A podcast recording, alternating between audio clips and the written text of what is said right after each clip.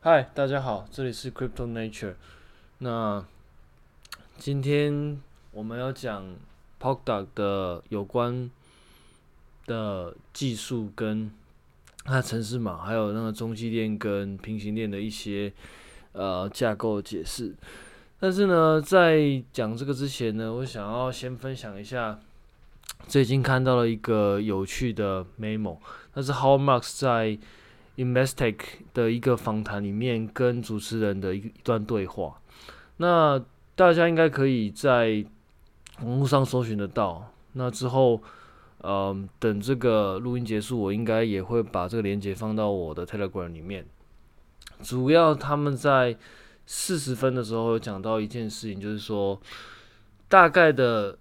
呃意思是，How Much 说在加密货币。的确是没有它有形的价值，然后没有盈利，但没有现金流，也没有资产。但是其实，难道不是所有的货币都是这样吗？美元、欧元不都也是这个样子吗？那如果当一个人愿意拿嗯一些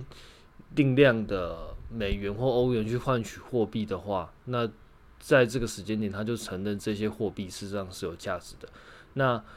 愿意卖这个货品给他收这个货币的人，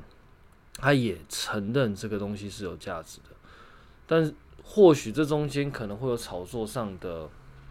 的因素，但至少在在那个此时此刻，其实他们就是他们公认事实上是有价值的。那这件事情，其实在嗯我的前几集大概都有提到一些事情，那包含之前在。一开始写文章的时候，多多少少我都有提到类似的观念。当然不是说，嗯嗯嗯，我的观念超前或者怎么样子，因为这些东西事实上也已经被各种不同的书就是呃分享过很多遍了，所以我也不是第一个。只是说现在连 Howard Marks 都会都提出这样的看法，我就觉得还蛮开心的，就分享给大家。那其实这种价值定义上，你的应该说价格定义上，你有出入，其实我觉得还蛮常见的。像可能你在某一些商店里面，你可能觉得这东西很贵，但是可能就是有人会觉得这东西很便宜，他愿意用比这个更高的价格去买它。在这个时间点，你也不能说它炒作，因为就是有人愿意去用这个价格去买。所以我觉得这种东西真的是很见仁见智。好，那这个分享就到这边。那我到时候会把这个链接放到我 Telegram 里面。回到我们一开始想提到的，我今天想分享的是 Poda 它的架构上的内容，主要是我观看 Poda 在 GitHub 里面它它的 Source Code。我今天会分享的主要关于中继链跟平行链，关于转接桥的部分，我之后应该会再开一集去做啊、它架构上的探讨。因为目前来说，其实不管是 Polkadot 本身的 source code，还是它的官方文宣，然后还有你可以接触到的一些宣传的文章跟知识，其实它在这些内容上或多或少都有出入，可能也是因为这一切都还在很快速的发展之中，还没有一个很明确的定义。那我今天讲的内容大部分都是根据官网上它所定义而解释出来的，或者说 GitHub 最新的内容所解释出来的。如果有错，或者说有嗯。他后来有在修改的地方的话，之后当我知道，我就会及时的更新出来。但现在我所看到的内容，大概就是像我待会要讲的样子。首先，我们先复习一下 Polkadot 本身在这个链上会有四个角色，一个一个第一个角色是 Nominator，它主要是你抵押 Polkadot 的。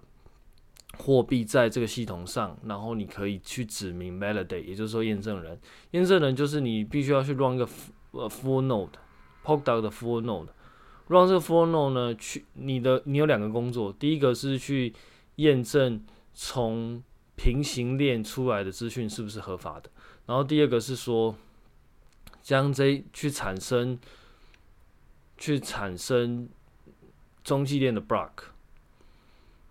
然后第三个是 collector，collector 有点像是生产者的角色，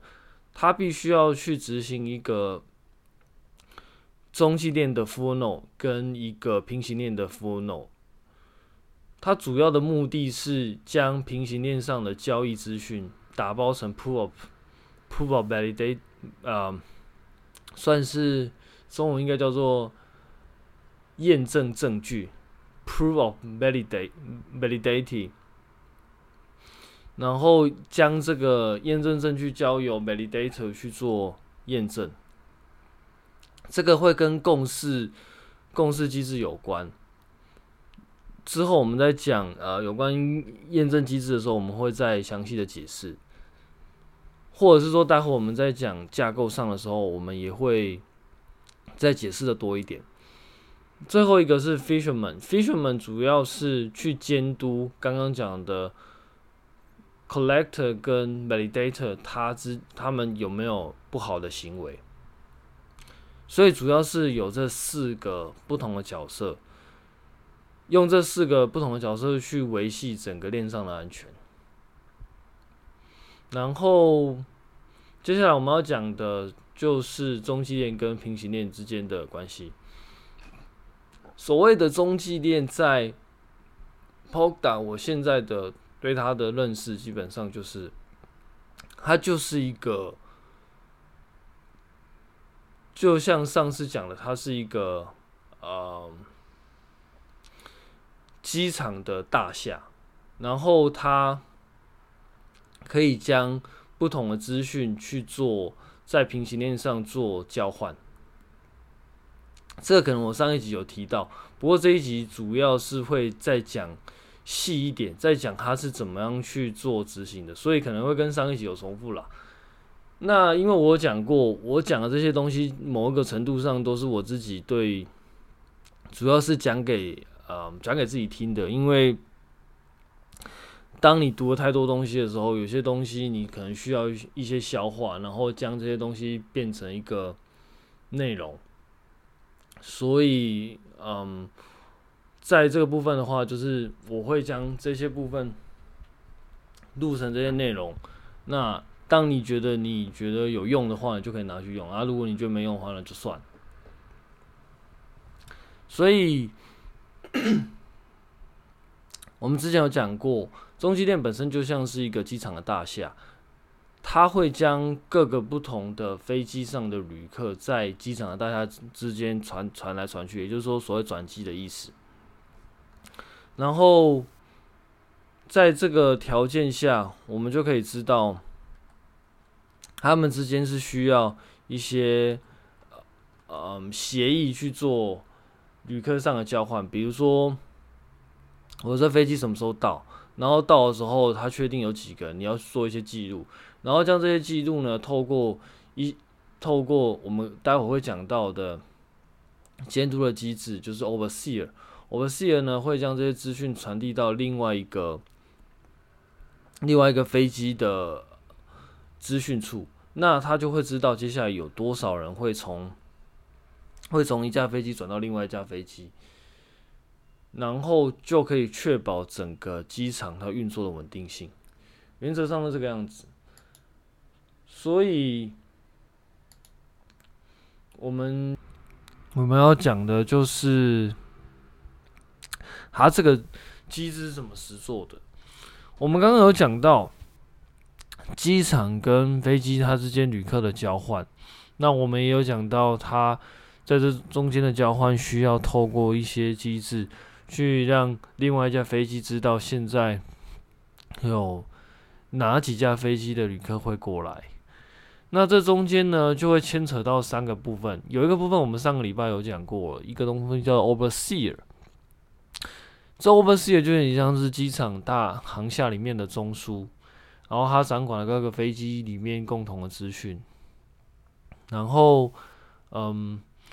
另外一个东西叫做 Cumulus，Cumulus 是有点像是让你来实做你飞机跟机场间的沟通系统。然后另外一个就是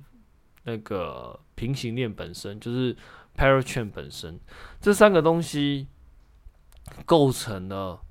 平行链怎么跟中继链做沟通。那我们刚刚有讲到，所谓 Collector 就是收集平行链上的资料，然后交给中继链。它主要部分就是它就是要执行一个 parachain 然后一个 Cumulus。再加上一个 relation 的 full node，这三个构成起来，它就可以做到一个，嗯，跟整个周期链沟通的效果。那我在这边要再讲一下，所谓的中继链本身，它是其实是一个，在我看来是一个抽象的概念。为什么这么说呢？因为你一个，因为中继链本身它是有很多。four node 所组成，relation 的 four node 所组成。那这一些 four node 它的目的，就是为了去生产整个 relation 的 block。所以，当你去运行其中一个 relation 的 full node 的时候，其实你就是 relation 的一部分。但同时间，你又你又在执行一个平行链的 node，然后透过 cumulus 去将这两个连接起来，这就是为什么 collector 要执行这两个的原因。然后在这里面有个小细节，那为什么嗯，collect 要执行一个 relation 的 full node？它跟 validator 又有什么差别呢？Validator 跟 For Validator 也要执行一个 full node，那 Collector 也要执行一个 full node，它之间的差别就在于说，在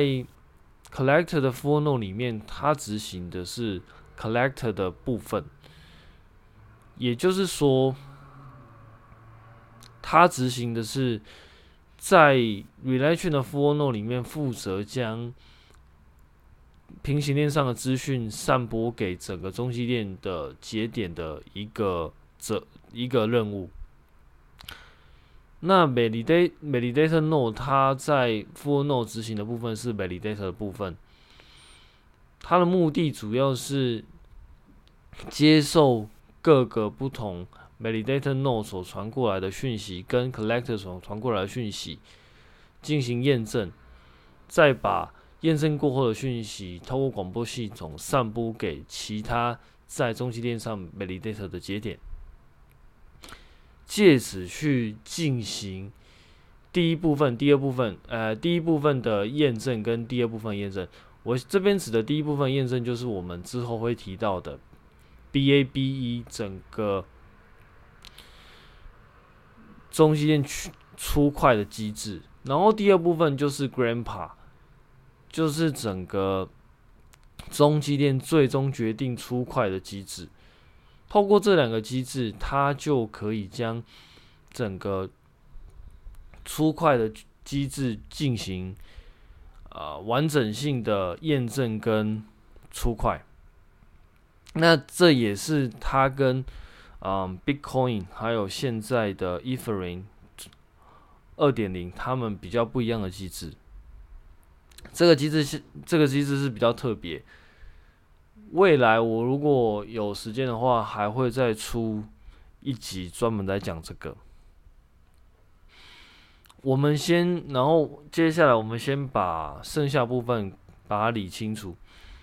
所以，validator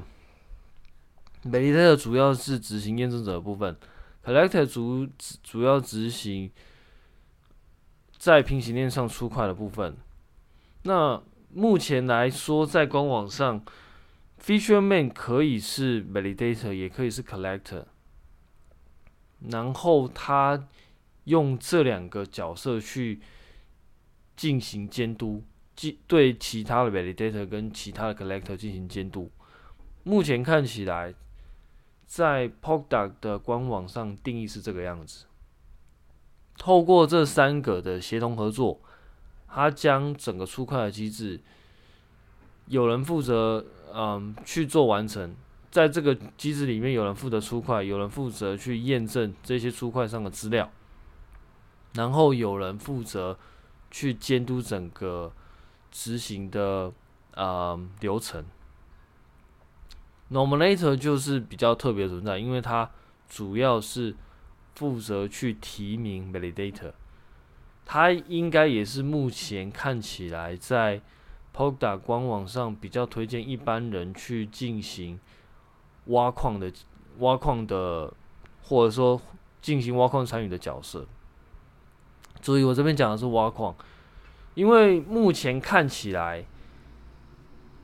最后挖矿的角色在 POS 的机制之下，可能就会变成像。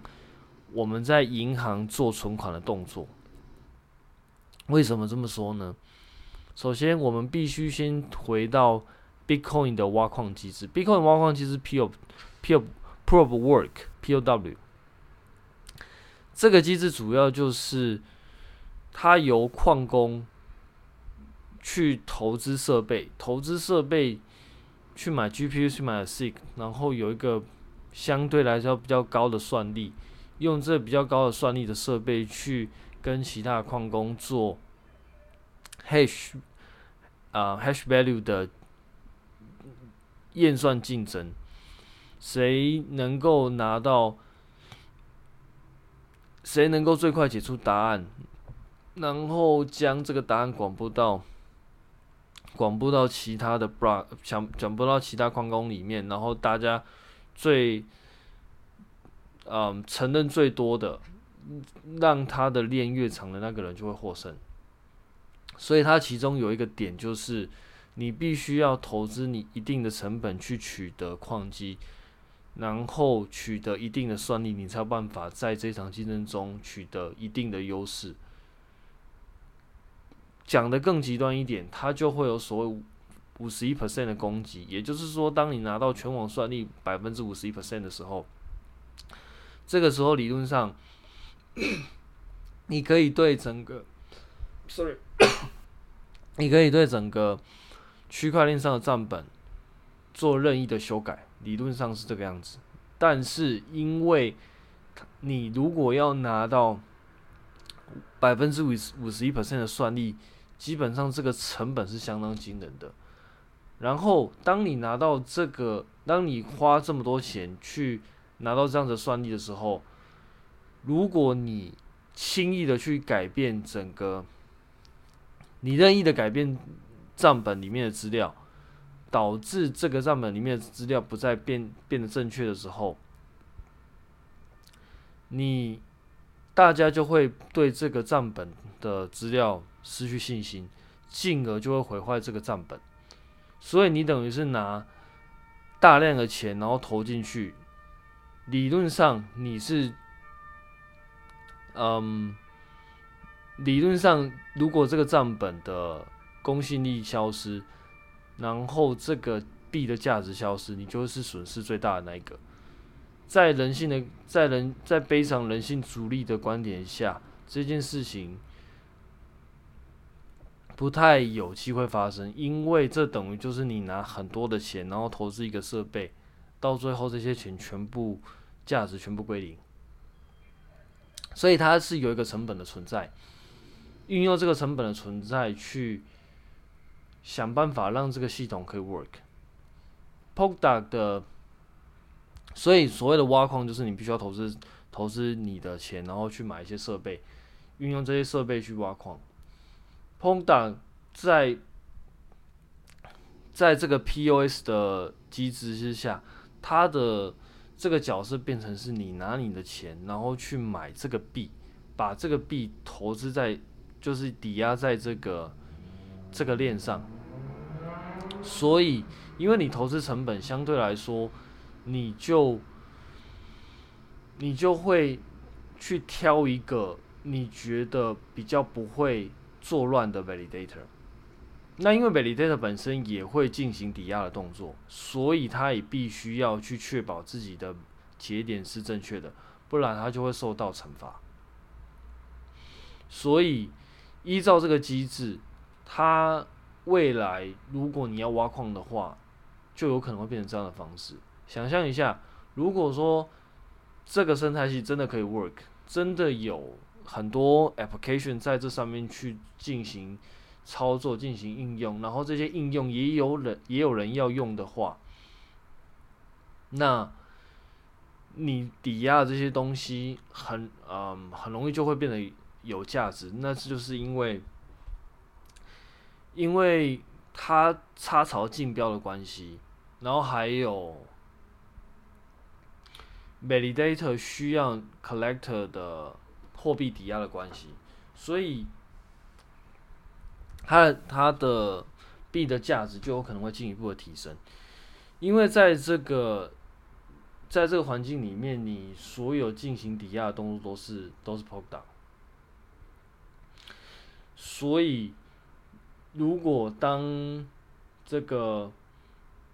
Validator 它进行验证拿到一些 reward 的时候，事实上在 Nominator 你也会有相对应的报酬。这个报酬机制目前来说看起来有很多种不同的版本。等之后版本比较确定的时候，我再我再另外一集进行分享。那目前来说，这这就有可能会变成一个。呃，挖矿的机制等于就是以往你是拿钱然后去买矿机，用矿机去挖矿。现在你可能拿钱去买这个币，然后它会 return 给你一些币的 reward，有可能是几个 percent。那这个就有点像是说你在存款，然后它付给你利息，其实有一个类似的概念，但是它其中的风险可能就会不太一样，因为在传统的银行里面，很多时候。你的风险是是被嗯法定机构，就是政府机构会进行监管，所以相对来说风险可能是相对是比较小的。但是在加密货币里面，你也知道，因为它并没有一个嗯中心化的组织去做监管，所以它有可能价格波动性相当相当大。而且我刚刚讲的是建立在。如果这个东西它是可以有很多 application 在上面使用，然后有很多平行链在上面使用，所以它就它每对 validator 的需求就会增加，对 validator 的需求就会增加，validator 跟 validator 之间对于那个每笔那个 dot dot dot 对到 token 的需求也会增加，所以相对来说价格就有可能会被拉高。然后，嗯，因为这个这个需求量变高，所以导致它整个嗯 token 的价值又变得珍贵，因为你需要这个 token 去做抵押，然后去做呃验证的动作嘛。Validator 需要这个 token 去做抵押，然后去做验证的动作，所以。那就有可能会将这个价，将这个币的价值进一步拉高，因为需求变高了嘛。然后再加上还有一个东西叫做 auction，就是当你的平行链要进入这个 ecosystem 进行参与的时候，你需要一些 dot 进行插槽的竞标，slot 的竞标，那这个也会进一步推升整个 DOT 的价格。不过这些事情目前来说还没有，因为我们目前还没有看到整个拍卖机制的发生，所以也不知道到底到时候状况会是怎么样子。目前来说都是啊、我们自己的推论，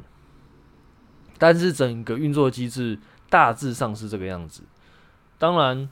刚刚一开始就说了，目前这些机制很多时候都是在一个上。决定跟未决定之间，有可能到时候会进行改变，都不知道。那目前看起来就是这个样子。回到我们刚刚讲的那个 code 的部分，我们刚刚讲了，嗯，从 collector、validator、Fishman 到 Nominator，Collector 执行一个 Parallel chain 的 Node，然后再执行一个 Relay Chain 的 Node。这 Relay Chain 的 Node 负责将链上平行链上的交易，然后发布到广播到整个中继链上的节点上，然后 Validator 会一就执行一个验证节点，这个验证节点就会收到刚刚的 Collector 传来的在那个平行线上的交易讯息，然后他会将这个交易信息进行验证，打包成 block，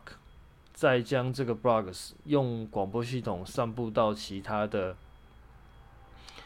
其他的呃，其他的中继链的节点上，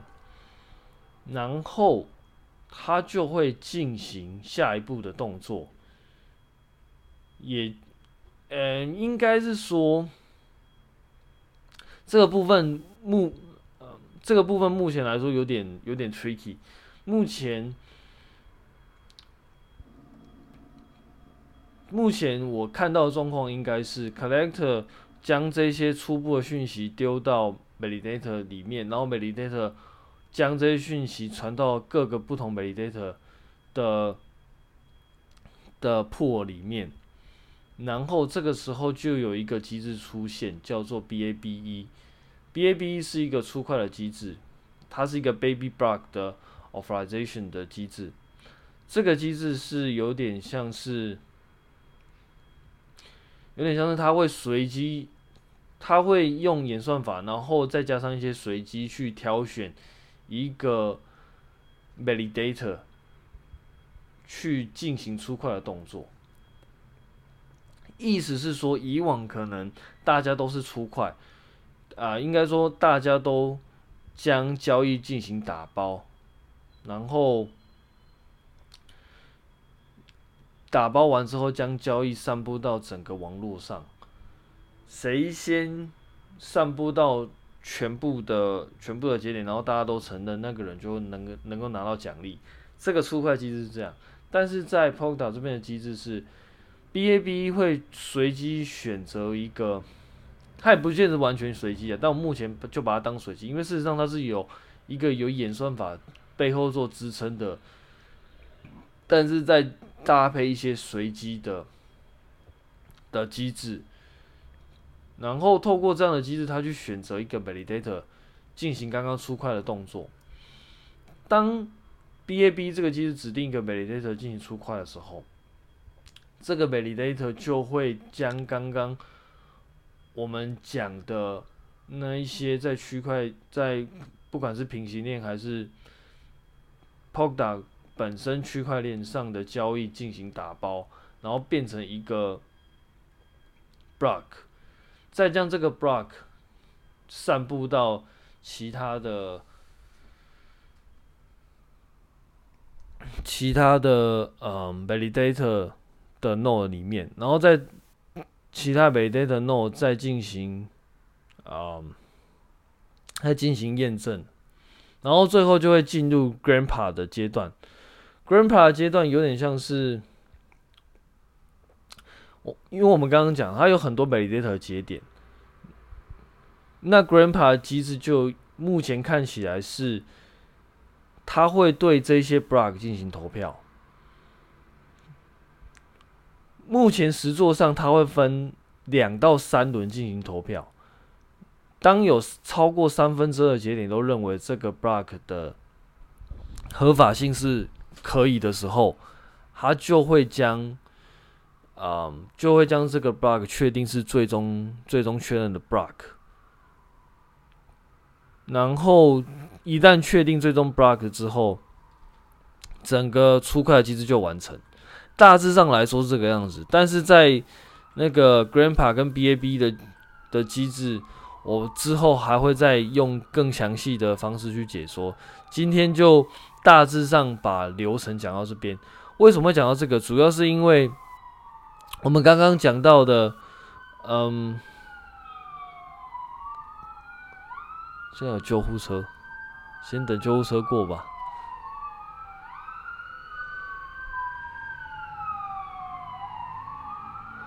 我们现在会讲到这些东西，主要是因为 Q，我们一一开始有讲到 Collector 主要分三个部分，一个是平行链 Node 本身，一个是 Cumulus，一个是那个 Polkadot 的 Relation 的 for Node。透过这三个东西，它会将将平行链上的交易资讯送到送到那个 Relation 的 for Node 上，然后从那个这边的 Relation f o r n o 有一个很重要的东西叫做 Over Overseer。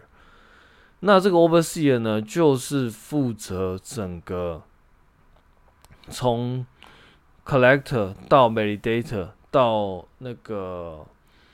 Baby 跟 Grandpa，它都会有进行参与。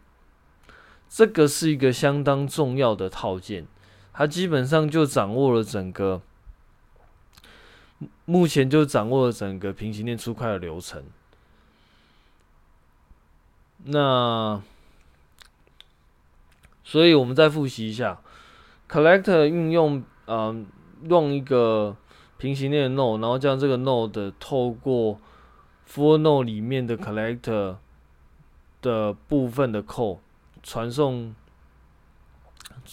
将这个交易传送到 relation 的 node 里面。当对应的 relation 的 validation node 收到这个东收到这个资料之后，它会将这些。交易的资料散布在 validator 的 node 里面，然后当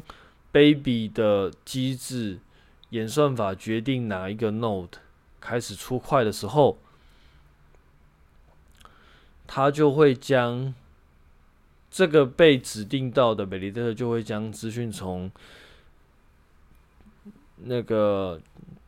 transaction pool 把它拿出来，然后打包进行交易。打包这些交易，将然后将这些交易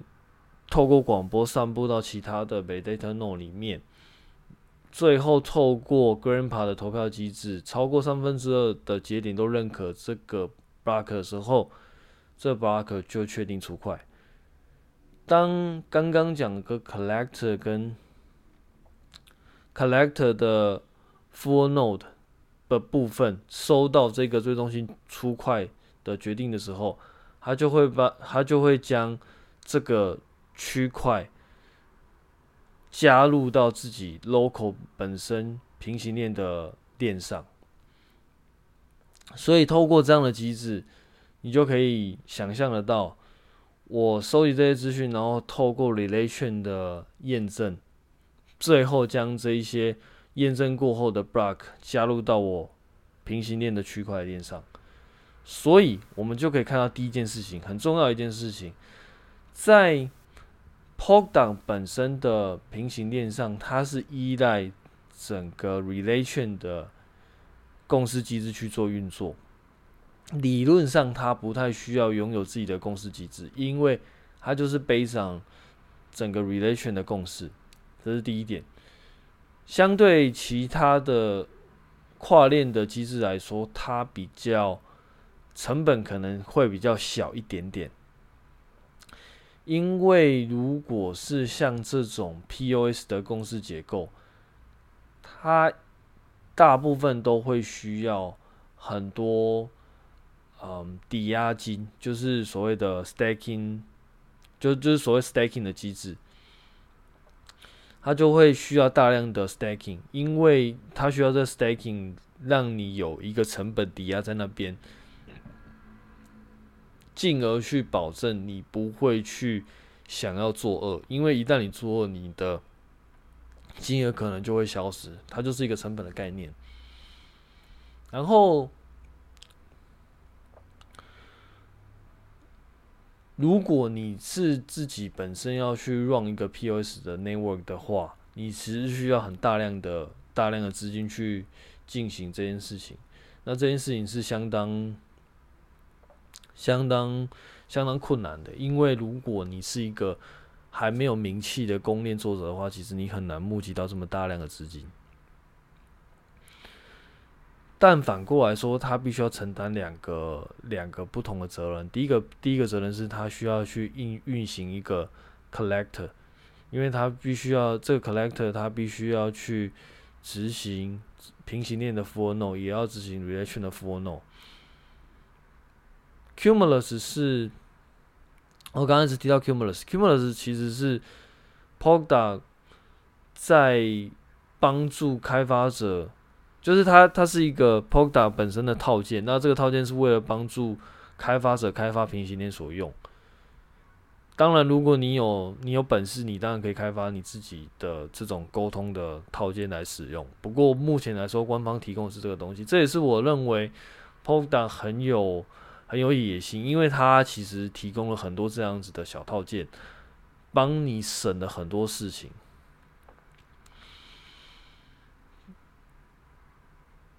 然后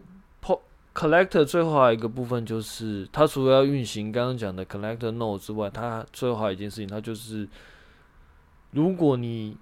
目前来说使用平，你要担任平行链有两种做法，一种一种做法是你成为一个。Parallel chain 就是平行链，另外一个是 Parallel thread，就是有点像是平行执行序的概念，有点像是以前你如果各位如果对那个软体架构很熟的话，大概就是嗯，它就它大概就是一个 thread 的概念。这两个差别是差别在什么呢？打个比方，就有点像是如果你是 Parallel chain 的话，你会有嗯。你会有个 start，这个 start 就是在整个 part，在整个 relation 透，我们刚刚讲，在整个 relation，它会透过 overseer 去跟平行链做沟通，但是这个沟，这个整个抽象抽象概念的 relation 对外做沟通的的接口其实是有限的。目前来说，一个 relation 大概。就是一百个对外的 slot，就是我们讲的插槽。那如果你是 Parachain 的话，你可以使用一个固定的插槽。但是如果你是 parallel thread 的话，你要跟别的你要跟别的 thread 共用一个插槽。目前来说，主要的差别是这样，但它细部的细部的执行差别一定是有差别的，因为看起来它就是两个不同的不同的方法，不同的扣。所以一定不止这个样子，但目前，嗯，我分我分享的大概就是到这个样子。然后 Bridge 的话，它所要的所要的东西又是另外另外一个概念。目前看起来能，如果你要执行 Bridge，也就是你要透过 Bridge 做执行的话，代表着。你可能是一个其他的公链，你可能会有自己的共识系统，有点像是假设你是 Bitcoin，或者说你是 Ethereum，或是你说你是其他的公链。这个时候，你可能当你有自己的共识机制的状况下，你就不太能够走 Parallel chain 的形式。所以他在这个方式，他用一个转接桥，也就是说，我之前所形容的是另外一个行下的概念。这个部分目前看起来，它会经由三个部分来执行。一个部分是，啊，应该说它会有三个不同的方向。一个方向是，假设你今天在实在实做这个公链，你是用 Substrate，也就是 Polkadot 本身的 Framework 的话，你可以把它当做是一个 Palette，就是 Runtime 的一部分，然后进行 Bridge 的串接。这是应该是会比较简单的，因为你本身就是 Native 的 Substrate 所做成的链。在这种状况下，在这个状况之下的话，你的沟通其实就会比较简单一点。但是同时间，这也是目前来说价值比较比较没有那么看好的，因为目因为目前来说更有价值的应该是在 Ethereum 跟跟那个 BTC 上面，因为这两个已经有很强烈的共识存在，它它的资产价值已经有很强烈的共识，所以。目前的跨链主要都是根据这两个进行沟通。那 Ethereum 它可以透过 Smart Contract 去做去做市场上的交换，但但那个 BTC 就是 Bitcoin 就比较特别了，它可能要透过 Xclaim，也就是说，它要透过另外一个另外一个机制，然后这个机制会跟会在 p r o d u c t 形成一个 bridge，透过这个 bridge 去做市场上的交换。这个我们留之后再讲。但大致上，它整个嗯、呃，程式码不管是城市码架构啊，不管是嗯、整个运作机制，大概就是这个样子。希望这些东西啊，我今天分享的内容啊，对各位有帮助。那我们下个礼拜见，拜拜。